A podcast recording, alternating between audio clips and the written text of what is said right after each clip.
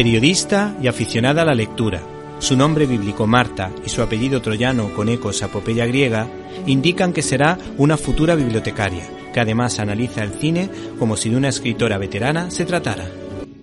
En este programa os recomendamos la película Cadena Perpetua del año 1994, protagonizada por Tim Robbins y Morgan Freeman. Este largometraje nos narra la historia de Andy Dufresne, un joven banquero condenado a dos cadenas perpetuas por el asesinato de su mujer y el amante de esta.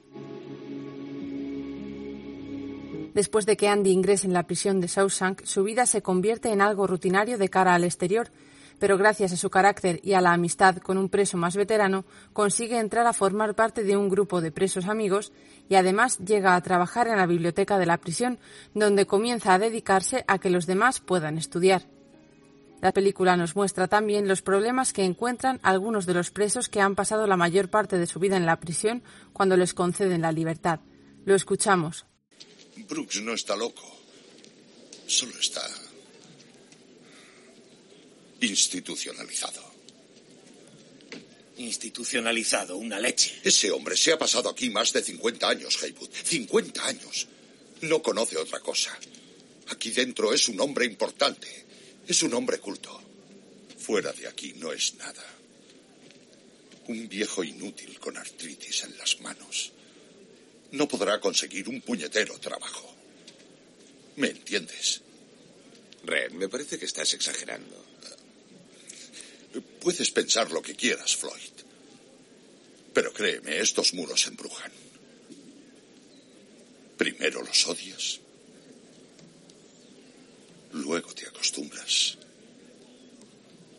Y al cabo de un tiempo, llegas a depender de ellos.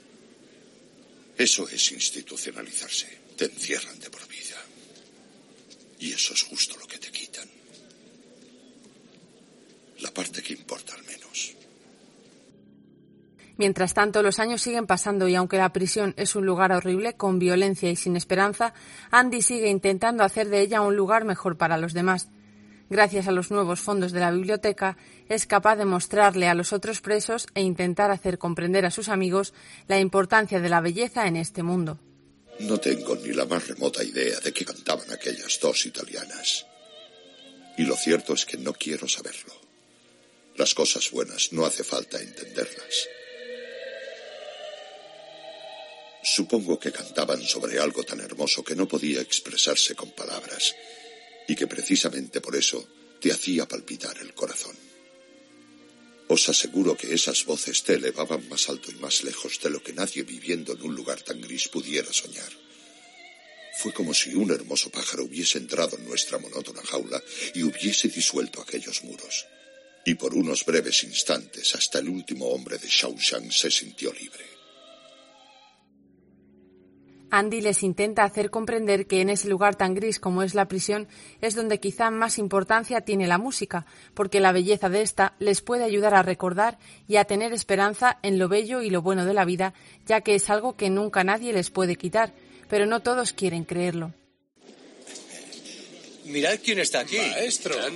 No, no se te ocurrió poner algo bueno. ¿m? Han Williams, por ejemplo. Derribaron la puerta antes de que pudiera atender a los oyentes. ¿Valió la pena dos semanas en el agujero? Han sido unas vacaciones. Venga ya. En ese agujero no hay vacaciones. Si una semana en el agujero es como un año. Desde luego. El señor Mozart me hizo compañía. ¿Te dejaron llevarte el tocadiscos contigo al agujero? Estaba aquí. Y aquí. Esa es la belleza de la música. Eso no te lo pueden quitar nunca. ¿No habéis sentido nunca la música así? Bueno, yo tocaba la armónica cuando era joven. Luego dejó de interesarme. Dime qué sentido tendría aquí. Aquí es donde más sentido tiene. La necesitas para no olvidar. Olvidar.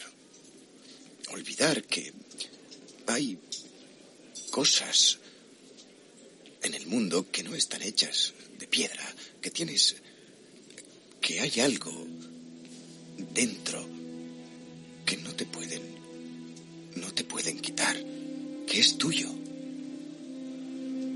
¿De qué estás hablando?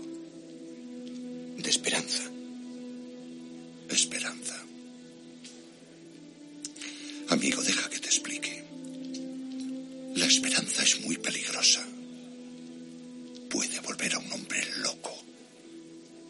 Aquí dentro es del todo inútil.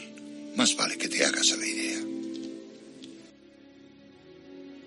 Por su parte, el alcaide, tras el éxito de la convocatoria de Andy para los fondos de la biblioteca, anuncia su programa de trabajo social pensado para la reinserción y rehabilitación de los presos, pero sin embargo lo utiliza como tapadera para blanquear dinero y todo con la ayuda de Andy, que sin embargo se extraña de que entrara a la cárcel como un hombre honrado y se haya convertido en un ladrón dentro.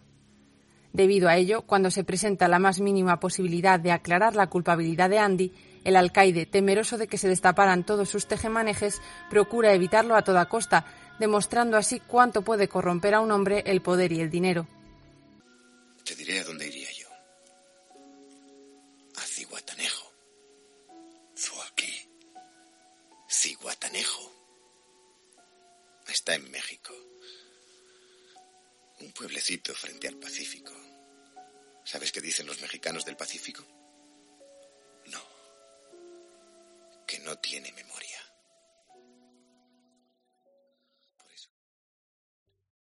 ¿Te está gustando este episodio? Hazte fan desde el botón Apoyar del podcast de Nivos. Elige tu aportación y podrás escuchar este y el resto de sus episodios extra. Además, ayudarás a su productor a seguir creando contenido con la misma pasión y dedicación.